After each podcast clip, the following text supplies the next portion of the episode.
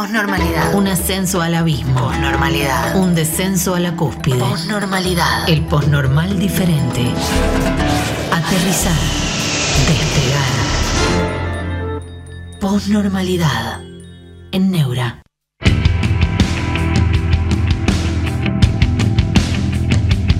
Buenas noches, bienvenidos a la posnormalidad. Noche de viernes, todo lo que pasó esta semana. ¿eh? No, bueno, el domingo y una semana es una eternidad en la Argentina. Son cinco días nada más. Pero cambió todo. Cambió todo. Hay muchísima polémica, por supuesto. Es lo que corresponde. Es lo que corresponde. No, no debe confundirse eh, polémica con operaciones en contra de un candidato. La polémica es lo que corresponde, es el escrutinio de un candidato. Hay una gran polémica por la cuestión del CONICET, que Javier Milei dijo que iba a cerrar. Empezamos con la polémica. Yo sé que ustedes, que algunos se van a enojar mucho. El CONICET tiene un porcentaje, sin lugar a dudas, de personas que realizan investigaciones que son inútiles, que están fundadas en una especie de adoctrinamiento, que son vacías, sí. ¿Hay un área de ciencias duras que produce? Sí. Cuidado.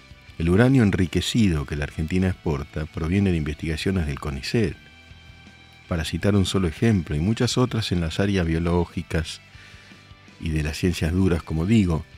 Entonces, hay que estudiar las cosas. Yo afirmo, desde mi humilde punto de vista, yo no tengo nada que ver con el CONICET, nunca estuve, a pesar de ser académico, es una, efectivamente es una agencia estatal, yo fui por otros caminos, digamos, di clases en las universidades públicas, en las privadas, no allí, pero reconozco que las cosas deben estudiarse. Yo sé que muchos de ustedes eh, consideran que esa es una medida necesaria, tal vez tengan razón, pero hay que estudiarse y dar bien los motivos, hay que estudiarlas. Dar bien los motivos porque si no, a brochazos, a brocha gorda, puede tener mucho impacto, digamos, la gestión, pero no necesariamente es lo que corresponde. Hay que estudiar y hay que hacer comparaciones entre entes análogos, ¿no? Eh, se hizo una comparación con la NASA. Es interesante, es impactante, pero la NASA es un organismo diferente, muy particular, con fondos ultramillonarios, en un país completamente diferente, y en todo caso un organismo análogo. A escala argentina acá es el INVAP.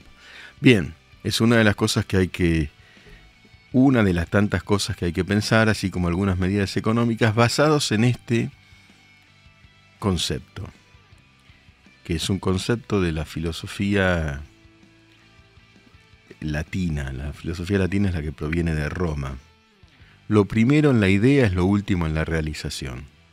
Las ideas pueden ser correctas, y muy correctas y necesarias. Ahora, el tema es cómo realizarlas. Cómo realizarlas, cómo situarnos, cómo realizarlas de manera situada situarnos en este país, en estas circunstancias, 50% de pobres, eh, una vibración social que se vio en el voto, digamos, una, iracundia, que se vio en un voto mayoritario por este candidato, y luego también pensar en los otros candidatos, digamos, es, una democracia, esto todavía, afortunadamente, y entiendo que lo seguirá siendo, que es donde se respeta el derecho al voto y la ley hay una ley, hay un sistema, sistema de coparticipación, yo lo venía diciendo estos días. El candidato dijo que cada provincia eh, se arregle con lo que tiene. Bueno, pero hay una ley de coparticipación. Todo eso tiene que pasar por el Congreso. Porque hay provincias que son efectivamente pobres. Puede cambiarse, puede mejorarse, quizás deba mejorarse, quizás esa idea sea correcta. El tema es cómo hacerlo. Y así con tantísimas otras cuestiones. De todas maneras, es evidente que un discurso arcaico, anacrónico, eh, doctrinario del kirchnerismo parecería haber llegado a su fin. Y eso eh, de verdad hizo mucho daño. Yo he sido los que, los, los que han leído mis artículos, muy, muy críticos del, del. Creo que ha hecho un daño tremendo en la sociedad. Muy, muy crítico, como contaba el otro día, escribí. Y tantas veces yo escribí el libro La Dueña con mi hijo Nico en 2014, con Cristina en, la cúspide de su poder, y recibimos críticas duras. ¿eh? Nico estuvo con custodia, mi hijo, un par de. bastante tiempo. Que yo para ver a mis nietas y nietos tenía que atravesar dos cordones de custodia. El kirchnerismo hizo un desastre. Eso es lo que a mí me toca. Pero eso, bueno, es autorreferencial. Ya sabemos todo lo demás. Es esta circunstancia económica. ¿Dónde estamos? Y en un sismo, en un terremoto. La gran pregunta, también lo venía diciendo estos días, es cómo se llega a los plazos establecidos, cómo se llega con precios desfondados, sin referencia, con desabastecimiento, porque lógico, las empresas al no tener precio de reposición de lo que venden, de pronto no venden. Hay muchísimos ejemplos. Traten de hacer el service del, del auto. Los que tengan auto. Y no te lo quieren hacer. En muchos casos no te lo quieren hacer porque los, los eh, lo, que se utiliza son elementos importados, el aceite, en fin, o, sea, los filtros, o lo, que se hace en un service y a cuánto lo reponen. Y no te lo quieren hacer. Y si vos no haces el service, perdés la garantía. Si perdés la garantía, cuando lo vas a revender, tu auto vale menos. Un ejemplo de los que tienen auto. Después tenés todo lo demás, los remedios. Son estados realmente alterados. La Argentina es una sociedad que está alterada profundamente y en esa profundidad hay que ver qué es lo que sobrevive, qué es aquello que mantiene una energía, que, que vibra todavía. Yo les voy a dar dos dimensiones en donde me parece uno podría arraigarse. Hay un campo juvenil, eh, vibrante por supuesto y con energía. Eh, ley ganó en sectores juveniles de buena posición y en sectores juveniles de, que están en mala posición económica. Hay que analizar eso también, hay que estudiarlo. ¿Por qué? ¿Cuál fue el mensaje? Son mensajes fáciles de decodificar los que ha lanzado. Y está bien porque comunicar es una de las tareas de un candidato. Mensajes fáciles de codificar pero probablemente complicados de llevar a cabo. Complicados de llevar a cabo, y lógicamente, si no pensamos que son complicados, no, no, estamos viendo la realidad. Es complicado porque el déficit es el que es, porque los desbalances y, las locuras a las que nos llevó el kirchnerismo son realmente locuras, esto de los no sé cuántos tipos de cambio, cuántos tipos de cambio hay, ¿alguien sabe? El dólar, el dólar llegó a niveles estratosféricos, no ocurre en ningún país del mundo. Lo contaba en estos días un, experto en energía, no ocurre. Con Macri terminó a 60 el dólar después de las pasos, antes estaba en 45 y en 2018 creo que estaba en 17. Fíjese en cuánto está hoy. Eso golpea el bolsillo de todos nosotros. Golpea el bolsillo de todos nosotros. Hay que cambiar, hay que cambiar. ¿Hay que cambiar con eslogans? No, el eslogan no cambia nada. El eslogan es propaganda. Son muy impactantes los actos. Eh, león, canto, soy un rocker. Está muy bien. De pronto arrastra los votos. Hay que ver ahora cómo eso se concreta en gestos concretos. Es lo que corresponde. Es lo que corresponde analizarlo, preguntarlo, someter, como digo yo, al escrutinio periodístico al escrutinio cívico, sociológico, académico, económico. Gente de mi ley del equipo económico, básicamente proviene del menemismo. Roque Fernández es un hombre que sabe. Vamos a ver. Vamos a ver. El menemismo, eso sí, yo lo viví en, como periodista muy cercanamente. hubo estabilidad, creció la desigualdad. Hubo estabilidad, hubo corrupción. ¿Hubo gran corrupción? Sí, hubo gran corrupción. ¿eh? Las privatizaciones, eh, bueno, eso no significa que se repitan. Ahora, la reivindicación acrítica sobre el menemismo tampoco es algo que se corresponda con la realidad, porque con el menemismo finalmente terminó explotando la estabilidad. Era una ficción. No hubo un plan para salir de la misma. Es cierto que explotó con De la Rúa, ¿no? Es cierto que explotó con De la Rúa. Eh, llamar a yo soy crítico, pero es lo que corresponde. Crítico con todos, con todos. Crítico en el sentido kantiano del término, de ejercer una crítica eh, para tratar de ver qué es lo que, bueno, lo que queda en pie después de la crítica, no de la mía en particular, de la crítica general, la crítica en el buen sentido, una crítica metódica. Crítica es pasar por un tamiz, por una malla y ver qué ocurre. La primera es, la gestión no es un conjunto de eslogans. Bueno, y después, alguien que va a ser candidato a presidente debe estar enfrentado justamente a las preguntas, que no son operaciones, no necesariamente. Yo el candidato Milei lo veo en todos los medios.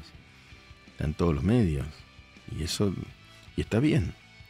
Ahora, debe someterse a las preguntas y al escrutinio general, de buena manera, de manera respetuosa, sin ningún tipo de agresión. El otro elemento es la agresión. Si ustedes me preguntan, yo soy, no soy partidario de la agresión política. Kirchnerismo fue muy agresivo y nos hizo un daño terrible. Tampoco soy partidario del pensamiento único, que si pensás de, no pensás de determinada manera, seas entonces agredido.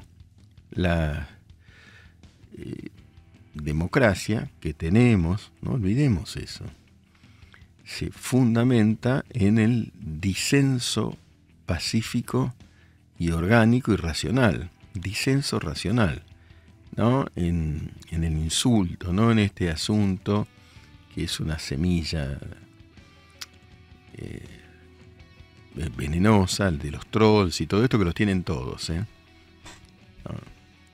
y la agresión. Bueno, el, Banco Central, cerrarlo, dinamitarlo, como se dijo, cerrar una parte, bueno, preguntemos, analicemos en cuánto tiempo, la misma dolarización. La misma dolarización es factible. Analicemos el caso de Ecuador. Ecuador ahora vive una conmoción terrible. Hay elecciones el 20 de No digo que no haya que hacerlo, no lo sé.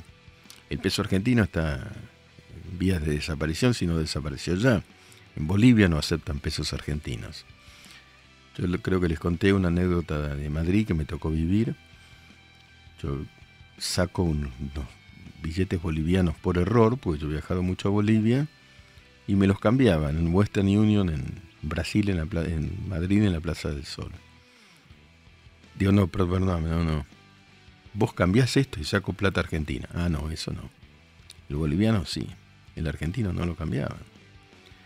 Bueno, evidentemente la situación es la, situación que estamos viviendo. Crítica, ultracrítica, sísmica, que avisora un cambio. Ahora, el cambio, la mutación de una circunstancia a otra, implica unos, unas circunstancias traumáticas. No se pueden evitar bueno, podrían atenuarse. Después hay un vacío de poder gubernamental. Un vacío de poder gubernamental espantoso. La verdad que evidencia por lo menos una irresponsabilidad. Una irresponsabilidad. Bueno, que se vayan todos y se fueron del gobierno. Hay más, no se sabe. Mientras tanto, durante su gestión, la inflación creció a los niveles a los que creció. Inflación, pobreza, recesión y mutación de paradigmas implica unos saltos y un desequilibrio. Pero el problema es que se desequilibre la sociedad, la sociedad en términos de psiquismo colectivo. De eso enseguida vamos a hablar. Vamos a una pausa. Bueno, aquí estamos, ¿eh? aquí estamos pensando, repensando en esta en este soliloquio, en este dejar que fluyan los pensamientos en libertad. Cuando hablamos de libertad, esta es una cuestión muy importante que quiero conversar con ustedes. Cuando hablamos de libertad, hablamos en serio de libertad. No es eslogan, hablemos en serio. Lo primero es la libertad de pensamiento. Hasta el medioevo era una noción prácticamente inexistente.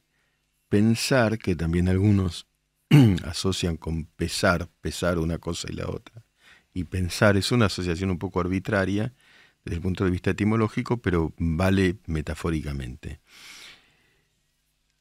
El pensamiento, en algún sentido, durante el medioevo, si entre los griegos, había estado eh, dogmatizado, prevalecían los dogmas.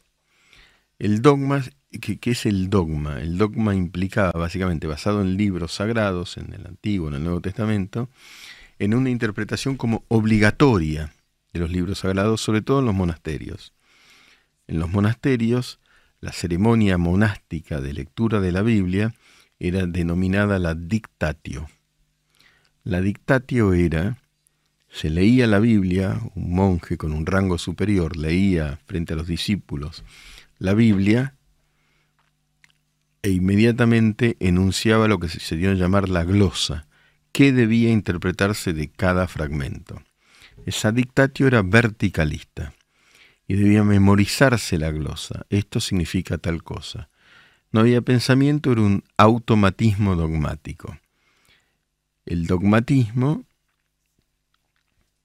de todas maneras, en algún sentido se quiebra hacia el siglo XV, el siglo XVI, con la reforma, donde Lutero, Calvino, dice, incluso el pensamiento anglicano británico, vamos a pensar de otro modo, pero fundamentalmente, y esto ya es muy sabido, quizá muy transitado, se quiebra con la invención de la imprenta y de los libros artesanales, no solamente de la imprenta, del libro a la mano, el libro que uno, al que algunos primero fueron muy pocos, podían acceder. Hay un libro muy interesante al respecto que se llama Cómo la puntuación, la historia de la puntuación cambió al mundo, sistemas de puntuación que organizaron la lectura, cambió la mente. Cambió la mente porque entonces cada uno en silencio pensaba lo que quería una vez que leía, no lo que le dictaban. Sabía lo que quería. y ahí adviene el, el concepto de libertad de pensamiento que cobra más fuerza con el iluminismo. El iluminismo es la creencia que la razón ilumina, las luces de la razón, el pensamiento. Ahora, para iluminar debe ser libre. Y eso es producto del liberalismo, ¿sí? El liberalismo en sus diversas facetas. En Europa, hay un liberalismo italiano, economicista, económico, no economicista, económico, creo que, su mayor este, representante se llamaba Filangeri, lo estudió Mariano Moreno muy bien, por supuesto el liberalismo francés, Diderot, Voltaire, precursores de la, de la Revolución Francesa, Montesquieu, el espíritu de, las leyes, Montaigne, los, los generadores del liberalismo y los pensadores políticos en Inglaterra, Locke, Hobbes primero, Locke después. Hobbes es el que diseña el concepto de Estado tal como lo conocemos. Ya no un señor feudal, uno, con una servidumbre, sino, y ojo, en, las Islas Británicas el feudalismo fue muy fuerte, y siguió hasta el siglo XX. Esos grandes castillos que uno ve en series, Downton Abbey, por ejemplo, o en lo que queda del día, son un señor con una servidumbre, son prolongaciones del modelo feudal británico, pero Hobbes dice, no, hay un Estado y se delega en el Estado el monopolio de la fuerza, si no hay una guerra de los unos contra los otros. Pero claro, ese Estado estaba regido por un monarca absoluto y Locke lo que hace es disminuir el, repensar el concepto de monarquía y funda el modelo parlamentario. El rey no gobierna, pero reina. O sea, no tiene que hacer nada. Es un, simplemente un símbolo. Es un símbolo, digamos. Representa el Reino Unido, Inglaterra, las Islas Británicas y sus dominios ultramarinos. Pero lo que gobierna es el Parlamento y un desplazamiento del poder hacia el desplazamiento. Y eso es una semilla del liberalismo en la que arraigan los pensadores de la nueva economía como Adam Smith, que es genial, en donde afirma, digamos, que la competencia es buena y no mala. Yo quiero hacer mejor pan que el panadero que está a tres cuadras y eso genera riqueza, la riqueza de las naciones. Pero la, la semilla fundamental es el pensamiento que debe justamente sopesar, evaluar con espíritu crítico. Si no, no pensamos. Si no, es otra vez discípulo. Espero que no. No penses más, hacete a un lado. No, para, déjame pensar. Si vamos a gritar viva la libertad, empecemos por dejarme pensar. La libertad, bueno, déjame pensar. Y pensar es criticar. No es operar, ¿eh? Es pensar y es también preguntar y preguntarnos. Esa pregunta es una pregunta sobre lo concreto, que es cómo haces las cosas. En el mundo aristotélico eso concreto se llama techne, es el saber sobre la técnica. Está muy bien lo que decís en el plano ideal, platónico. Bueno, ahora, ¿cómo llegás? Pero cómo llegás se demuestra con hechos, además. Pues uno puede enunciar cualquier cosa. Esto es fundamental, ¿no? La defensa a ultranza de la libertad de pensamiento, porque no sea que sustituyamos un adoctrinamiento por otro. Eh, ese espíritu crítico vale y debe valer para todo el mundo. ¿Y en qué se funda? Y se funda en el aprendizaje, en la lectura, en las ciencias, en el aprendizaje de las ciencias, sin lugar a dudas las agencias privadas promueven la ciencia, en parte sí, en diversos países del mundo. En general el Estado tiene un vínculo con la investigación científica también. Hay que ver en qué medida y en qué medida no de pérdida y no sea una el Estado no sea una prolongación de los gobiernos y de, un brazo propagandístico de los gobiernos. ¿no? Creo que sobre eso arraigó una crítica sobre el CONICET en general, que yo digo debe hacerse una crítica en particular, sector por sector. ¿no? Fíjense, hay una, vamos a dar un ejemplo. Hay una institución en la Argentina que es la Biblioteca Pública Mariano Moreno. la fundó Mariano Moreno. 1810, fíjense lo preclaro, lo preclaro del pensamiento. Ayer fue 17 de agosto, San Martín, San Martín fundó la biblioteca en el Perú, fue protector del Perú. Lo preclaro de esos hombres que vieron que leer es ganar la libertad. Si ustedes van a la biblioteca Mariano Moreno, que es estatal, está lleno de jóvenes leyendo. ¿Ustedes pensaron en eso? Está lleno de jóvenes. Eso está ahí. Hay problemas ahí de índole gremial, etcétera, sí, por supuesto que los hay. Pero vale la pena observar más allá de lo inmediato qué implica eso a futuro. Jóvenes que deciden estudiar en esos sitios. si no, todo está perdido, por supuesto. Para citar ese ejemplo, hay un sistema de bibliotecológico en la Argentina en todo el país. Se, habla de la muerte del libro, de las pantallas, etcétera, pero se lee. Todavía se lee. Todavía y en buena medida se lee. Entonces, la lectura es como un parapeto frente al pensamiento dogmático. Espera un poquito con el eslogan y con la propaganda y dame un poquito de silencio. La biblioteca es una cosa muy importante. De haber silencio. Da un poquito de silencio porque el silencio es muy elocuente Déjame leer, por lo tanto, déjame pensar. Leer es pensar y pensar es leer. No lo olvidemos. hay una transformación de los hábitos de lectura porque se lee muy rápido. Yo tengo las mediciones de los diarios. Una persona se detiene dos segundos en un artículo. Eso también es cierto. Sin embargo, hay un contacto de muchas, miles de millones de personas en el mundo con letras, con palabras. Y es una forma de pensamiento, con el riesgo de que son pensamientos acotados y a veces son muy pobres. En cambio, la lectura in extenso, la que todavía existe en las bibliotecas, es un pensamiento que no le teme a la complejidad del estudio. Se trata de estudiar. Eh, y de estudiar sin dogmatismos y sin adoctrinamiento. Para seguir pensando. Hacemos otra pausa breve. Pensar, pensar, pensar. Posnormalidad. Pensar escuchando. En Neura. En la postnormalidad la poesía se lee de pie. Los viernes se lo dedicamos a Jorge Luis Borges. He cometido el peor de los pecados que un hombre puede cometer. No he sido feliz. Que los glaciares del olvido me arrastren y me pierdan, despiadados. Mis padres me engendraron para el juego arriesgado y hermoso de la vida, para la tierra, el agua, el aire, el fuego. Los defraudé. No fui feliz.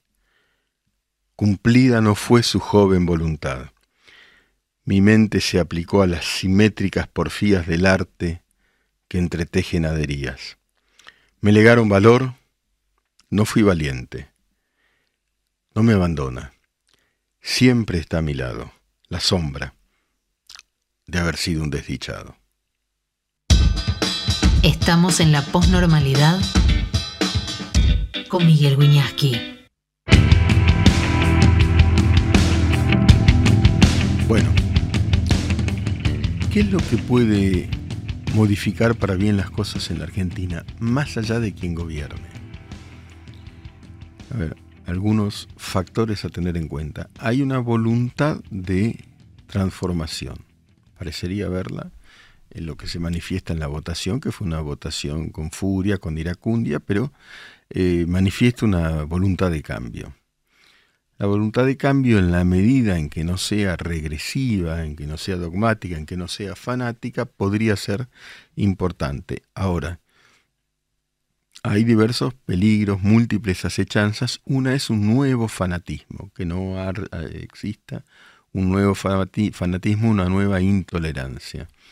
Uno de los legados más relevantes de esto que denominé el iluminismo vinculado al liberalismo, es justamente el concepto de tolerancia, tolerar la, la disidencia, no coincidir necesariamente, no, al contrario, la disidencia es justamente lo más enriquecedor, la disidencia democrática, polémica. Pero el concepto de tolerancia es fundamental. El concepto, la deconstrucción esto es muy importante, bueno, ese término lo digo con perdón, pues se puso de moda, lo, instauró un filósofo posmoderno que se, Jacques Derrida. Concepto de, construcción acá lo tomó el populismo kirchnerista. Pero sí, desarmar el, concepto inventado de pueblo. Muy difícil saber qué es el pueblo. ¿Quién es el pueblo? El pueblo peronista, el pueblo antiperonista, el pueblo de Milei. Milei refirió al pueblo muy concepto, refiere al pueblo, muy, muy, muy difícil de determinar. Me voy a asociar con el pueblo argentino, dijo. No sé, yo tengo dudas respecto de quién es el pueblo. Eh, respeto eh, eh, al, candidato, tengo, tengo respeto y es una persona, el trato personal, como se ha visto, extraordinariamente afectiva. Yo ejerzo lo que debe ejercer un periodista, que es el escrutinio, la duda, la pregunta, la crítica, el concepto de pueblo hay que manejarlo con cuidado, porque no se sabe muy bien qué es. Remito al libro de Edmund S. Morgan, La invención del pueblo. El concepto de pueblo es una construcción. ¿no? tampoco pueblo es, son aquellos que están conmigo. Eso no es pueblo. La multitud tampoco es pueblo. No sabemos qué es el pueblo. Lo multitudinario no necesariamente implica eh, que esa multitud tenga razón. Mucho trabajo sobre la, multitud, que, es un, una esfera de movimiento social que surge básicamente a mediados del siglo XX. Ahí se escribe La rebelión de las masas por parte de Ortega y Gasset, Masa y poder de Elías Canetti. Últimamente algunos libros vinculados a la multitud de corte neomarxista como el de Negri. Eh, la, multitud eh, en la calle fundamentalmente es un indicador, en estadios, este tipo de cosas, es un indicador muy relativo respecto de la racionalidad de la misma. Hay vibraciones que son más racionales que otras. Veremos si todo lo que está ocurriendo es más implica un movimiento más proclive a la racionalidad o a la irracionalidad. Estamos en bordes difíciles, ¿no? El más grave de todas maneras me parece a mí que es el vacío de poder. Por el momento, de acá a diciembre, que hoy cómo se llega. El vacío de poder, es decir, un, gobierno abandonado. Se fueron. Se fueron. Ahí Massa quedó dando algunas volteretas, pero hay un vacío de poder. Se fue el presidente, no sé dónde está, alguien sabe, la vicepresidenta, dónde está, en el sur. El resto tampoco, los peronistas están desconcertados, hay un enorme desconcierto y en qué termina, vaya uno a saber y esto produce una cierta angustia en muchísima, muchísima gente, ¿no es cierto? Porque eh, la reforma del Estado evidentemente debe hacerse, debe llegarse al déficit cero, el tema es cómo se reconduce todo eso hacia dónde va toda esa gente, etcétera, etcétera, ¿no? De dónde va a llegar el dinero, porque se afirma que va a llegar. Uno sabe por experiencia, por haber vivido en la Argentina toda la vida, que el dinero no llega porque alguien afirme que va a llegar. ¿Quién pondría dinero acá? Gane quien gane. ¿eh? Puede ser, puede ser que hubiera una excepción, pero el mundo espera el mundo espera. Es decir, propagandizar de manera altisonante no implica inmediatamente atraer divisas. No, implica. Bueno, habrá que ver cómo se... Todavía no está definido además la, la elección, faltan 70 días, más o menos. Habrá que ver cómo, qué ocurre en estos 70 días qué ocurre a posteriori y qué ocurre luego del cambio de gobierno. ¿no? Porque lo que sí pareciera que, uno, sobre lo cual hay pocas dudas, sería muy, muy raro, sería una excepción a la historia, y es que gane el oficialismo con esta inflación es muy difícil. Es realmente muy difícil. Yo hablaba de los jóvenes que leen. Después están los jóvenes que si no trabajan buscan trabajar y incluso en los sectores marginados. Yo no creo, como ha dicho alguien que se autodefine como pensador, que haya una mayoría que esté fuera del pacto democrático republicano. No, no. Estar muy mal en la pirámide social y sos parte, obviamente, del sistema democrático. Vas a votar, tenés deseos, tenés objetivos, eso es un tema para pensar, porque eh, tiende a una cosa peligrosísima en la que creen algunos todavía y es en el voto calificado. No, no, no, no. todos somos iguales. Es la igualdad. Es la igualdad democrática eh, y cada voto vale uno, ¿no? De estés donde estés parado en la pirámide social, que por otra parte se desmorona. Eras clase media, bueno, eras. Ahora te caíste y lo mismo, y formas parte del pacto democrático o republicano. Entonces, aquí lo que, lo que cabe pensar es cómo resolver, por supuesto, cabe pensar esto, quiero salirme de lo obvio, pero es cómo resolver el malestar social, porque el malestar, y esto lo digo con muchísima prudencia, puede brotar bajo eh, formas anárquicas o violencia. El, anarquismo, la historia del anarquismo, porque ahora se presenta una suerte de anarcocapitalismo basado en las eh, concepciones del pensador norteamericano fallecido, Murray Rothbard, que tuvo muchísima influencia hasta donde yo sé, y creo que sé bien en mi ley, el anarcocapitalismo, si pretende la abolición absoluta del Estado, es un juego riesgoso. Déjame pensar, ¿eh? Es un juego riesgoso porque hay un punto en el que el Estado siempre existe. El Estado centrismo argentino que considera que el Estado es necesariamente positivo es equívoco. Fíjense lo que ocurrió con IPF, un negociado, eh, expropiaron lo que le, a Repsol, nos salen miles de millones de dólares, no expropiaron al sector socio de los Kirchner que prácticamente le regalaron la empresa. Bueno, un desastre, eso es el Estado también. YPF de todas maneras es una sociedad anónima.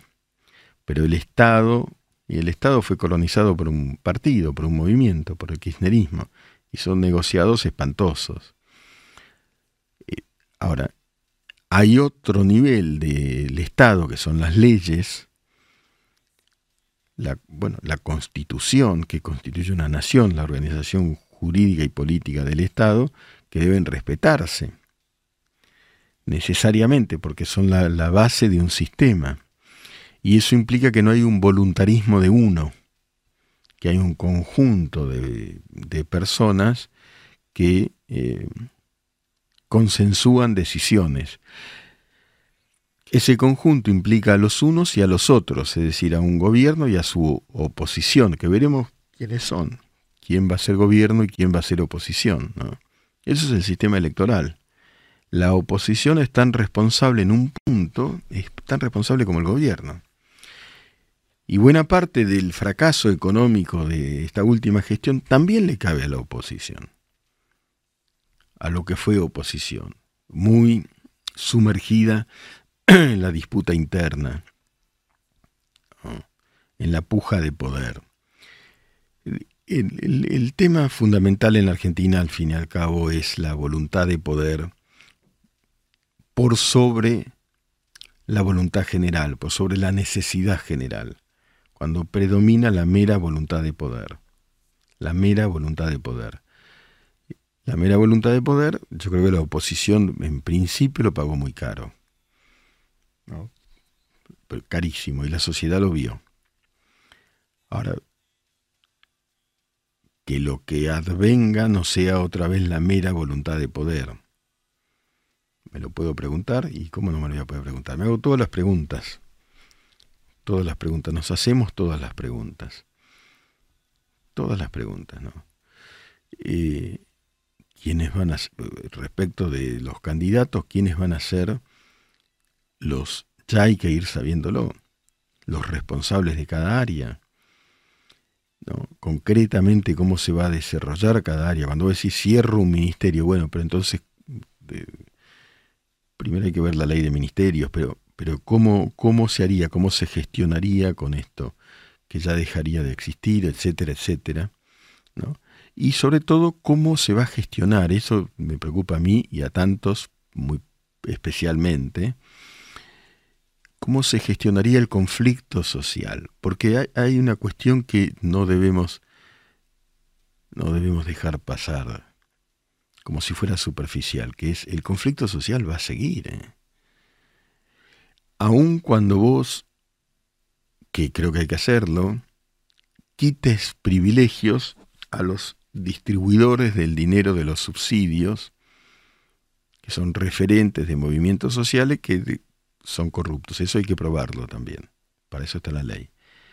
Pero aun cuando vos quites, hagas a un lado, yo creo que hay que hacerlo, por las vías legales correspondientes, aún así no vamos a suponer que el conflicto social va a cesar en la Argentina. Es así por la cifra de pobreza. Indudablemente, el conflicto social va a continuar. ¿Y cómo se arregla? ¿Cómo se arregla? ¿Meramente con represión? ¿Te se tuvieron adentro de una represión alguna vez? Yo, la verdad que estuve muchas. Me cubrí un, no sé cuántas. Innumerables a lo largo de los años. Muchas en Bolivia. Muchísimas acá. Cuidado con eso, ¿eh? porque la lógica de la represión tiende a la espiralización. Es ¿Es correcto que se corten todas las calles, que se coarte la libertad de tránsito? Es una locura. Es una locura, no se puede, la libertad de tránsito es central y lo venimos diciendo día tras día. Pero también venimos diciendo hay que ver, hay que saber cuál es el plan para atenuar el conflicto social porque va a seguir existiendo. Si alguien cree que no va a seguir existiendo el conflicto social, no está viendo la gravedad de lo que ocurre. Hay un conflicto social porque la mitad está bajo la línea de pobreza y porque de esos hay por lo menos un 10% y quizá más que están bajo la indigencia, es decir, que tienen problemas para comer en la Argentina. Y de esos indigentes, la mayoría son niños de 0 a 14 años. 6 de cada 10 niños son pobres. Si vos sos pobre, significa que si vos sos indigente, tenés problemas para comer. Es decir, que hay hambre. Y además, en esta circunstancia tan gravosa que estamos viviendo, los comedores populares este, reciben comida de manera salteada últimamente. Estamos teniendo conciencia de la gravedad de lo que ocurre. Comida de manera intermitente para muchos. ¿eh? La mayoría son niños, para muchos. Entonces, se han hecho las cosas tan mal, este gobierno ha sido realmente, realmente tan danino, danino, porque no solamente gestionó pésimamente, sino que sembró un odio, etcétera, ¿no? una furia, una iracundia, pero aumentó exponencialmente los índices de pobreza y los índices de inflación. Frente a eso hay que tener prudencia, que es la virtud política esencial propuesta por Aristóteles y que en 2500 años no dejó de tener valor. La prudencia es el equilibrio, prudencia porque cualquier paso mal dado puede derivar en conflictos aún mayores. Prudencia, cautela, inteligencia. Inteligencia. ¿Qué significa inteligencia? No? Significa muchas cosas. En su acepción etimológica clásica, intus legere del latín es leer dentro atravesar lo que se ve, leer dentro, leer profundamente lo que pasa. Pero después hay que tener una inteligencia propiamente racional, la inteligencia económica, la inteligencia frente a un panorama geopolítico complejo, muy complejo. Eh, lo que parece positivo prima facie es que terminó, la gente se votó en contra de esas alianzas horribles de la Argentina con Venezuela, horrible, llena de negociados, sosteniendo en los foros políticos a un régimen perseguidor, torturador, asesino, genocida, con, Nicaragua. Eh, eso se, miraría a otra parte del mundo y eso, y eso realmente eh, implica un cambio de, brújula exterior muy importante porque lo que se venía haciendo era, era una complicidad con la antilibertad, eso es cierto, ¿no? donde predomina la libertad, nos, nos alejábamos de los países en los que predominaba la libertad y nos acercábamos a aquellos en los que no predomina la libertad. ¿no? Incluso con gran ignorancia se, elogiaba a Putin días antes de que invadiera Ucrania, ¿no? Todo al revés de todo al revés de lo que indicaba un sentido común elemental en política exterior, que es otra de las grandes falencias de todo esto que hemos vivido, ¿no? Una política exterior no errática, centrada en la defensa de autoritarismos o de totalitarismos. El totalitarismo es la fase superior del autoritarismo es aún más grave. Es aún más grave. El totalitarismo te matan. Ni siquiera te persiguen o te agravian. Nicaragua pasó Nicaragua Venezuela pasaron a una fase totalitaria del autoritarismo o del sesgo autoritario, como digo yo, se pasó al totalitarismo, que es encarcelar, torturar. Son dictaduras. Y el gobierno argentino este eh, sostuvo estas dictaduras en política exterior. Es horrible. Y el otro elemento a revisar, por supuesto, es la corrupción que ha habido. Sobre Cristina Fernández ya se sabe. Los cuadernos de Centeno son debe, debe, sancionarse aquellos que esa investigación fundamental de Diego Cabot debe seguir adelante porque eso tiene un trasfondo terrible, terrible, donde hay empresarios que estuvieron complicados con ese asunto, ciertamente, es una investigación fundamental y continuar con la ruta de dinero, lo que ya se sabe, Otesur, los sauces y toda esa corruptela, todo eso hacia adelante, llevado dentro, por supuesto, de los márgenes de la ley y de la prudencia, el equilibrio que pregonaba Aristóteles. ¿no? La política en, términos de Aristóteles, que escribió la, una, compilación bueno, crucial de sus textos al respecto, bajo, reunidas bajo el título La política de Aristóteles, son, siguen siendo una gran lección. ¿no? Una gran lección. Y la política es una, que significa la política es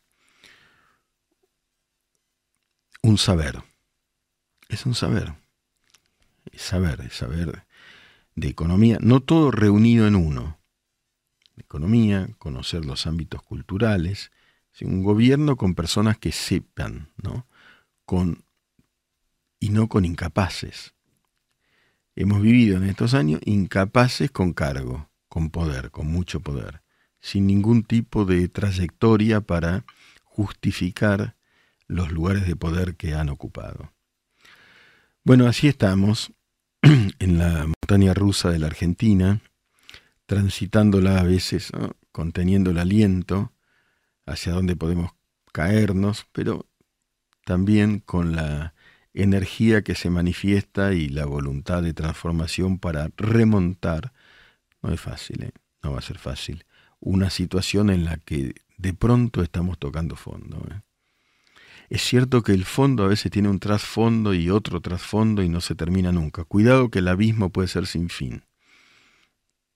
Estamos demasiado cerca del abismo. Hay, como decimos aquí en la posnormalidad, hay que ascender al abismo, desde el abismo aprender y subir, subir desde el abismo. Para lo cual tenés que conocer el abismo, el infierno del abismo. Abismarte, vale para la vida personal también. Vale para la vida personal. Y también hace falta un coraje, ¿no? Yo digo, quien quiera gobernar la Argentina hace falta un coraje, hay que tenerlo pero con saber, no basta el mero coraje, este no es coraje de cuchillero, de, bravucones, no, no, es tiempo de bravuconerías vacías, es un coraje sensato, coraje y sensatez, sensatez y coraje, equilibrio, inteligencia, racionalidad y sí, claro, libertad, libertad en principio de pensar. Y pensar no es necesariamente coincidir. Yo le tengo miedo a las olas vieron la película La Ola? La ola es cuando de pronto un grupo empieza a imperar y vos no podés disentir. No, lo fundamental para que haya libertad, la que se pregona, es que el disenso esté garantizado. Disentir con la civilidad pertinente, con la inteligencia pertinente, pero criticar con con buenas intenciones. La crítica con buenas intenciones es la crítica que enriquece. Bueno, viene el fin de semana, les dejo a todos el deseo de un buen fin de semana y un abrazo muy afectivo a cada uno de ustedes.